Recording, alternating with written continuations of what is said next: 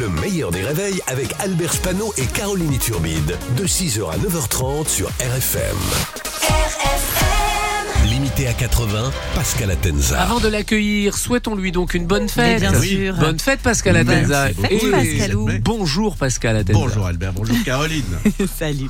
On commence par euh, un appel à témoins. La police recherche des personnes qui ont été victimes d'injections illégales de Botox. Et, et là, je peux aider la police à les retrouver, c'est tout W9. hein. Donc, euh, voilà, Merci, inspecteur. ils sont là-bas. Les catholiques intégristes très mobilisés contre les concerts dans les églises. Oui, alors juste rapidement, aujourd'hui, le 17 mai, c'est la Saint-Pascal, mais c'est aussi la journée mondiale contre l'homophobie. Il n'y a aucun lien. Un des footballeurs qui a refusé de porter le maillot arc-en-ciel a déclaré hier, il faut respecter ma position. Et manifestement, sa position, euh, c'est pas la levrette. Non. Oui, les intégristes arrivent à faire annuler des concerts qui devaient avoir lieu dans les églises, parce qu'une église, c'est pas pour faire des concerts, c'est pour prier. Mais inversement, dans une salle de concert, tu peux prier.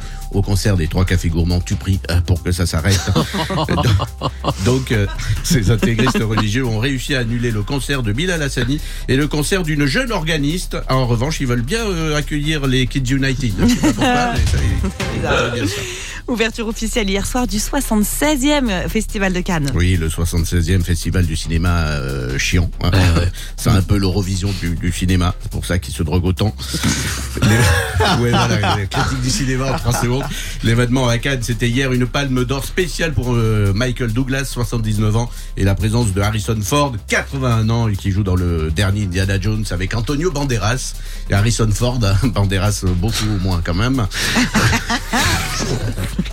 tu l'as compris, Caroline Ah bah tout de suite, oui, ah, merci. donc ça y est, au Festival de Cannes, ils ont le même âge que les habitants de Cannes. C'est pour ça qu'il y a toujours beaucoup de monde devant les marches euh, du palais. Ce sont les seuls escaliers à Cannes qui ne sont pas équipés d'un fauteuil Stana. Et on finit avec Fort Boyard qui va introduire un nouveau personnage. Vous en avez parlé tout à l'heure, Passe-Partout et Passe-Murat, ils vont accueillir un nouveau personnage, Mauvaise Passe, sûrement un joueur de Marseille. Oh, Dio.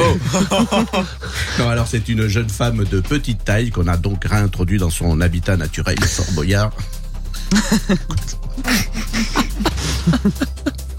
Je ne devrais pas. Je- Euh, mais pourtant.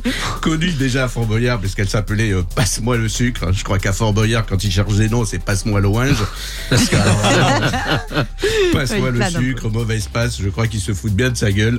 L'année prochaine, elle s'appellera Passe pour un con. Peut-être, hein. peut-être. Bravo Pascal, bravo Pascal. Pascal Atenza qui est sur RFM tous les matins à 7h15. Le replay en vidéo sur le Facebook du meilleur des réveils ou alors éventuellement en podcast.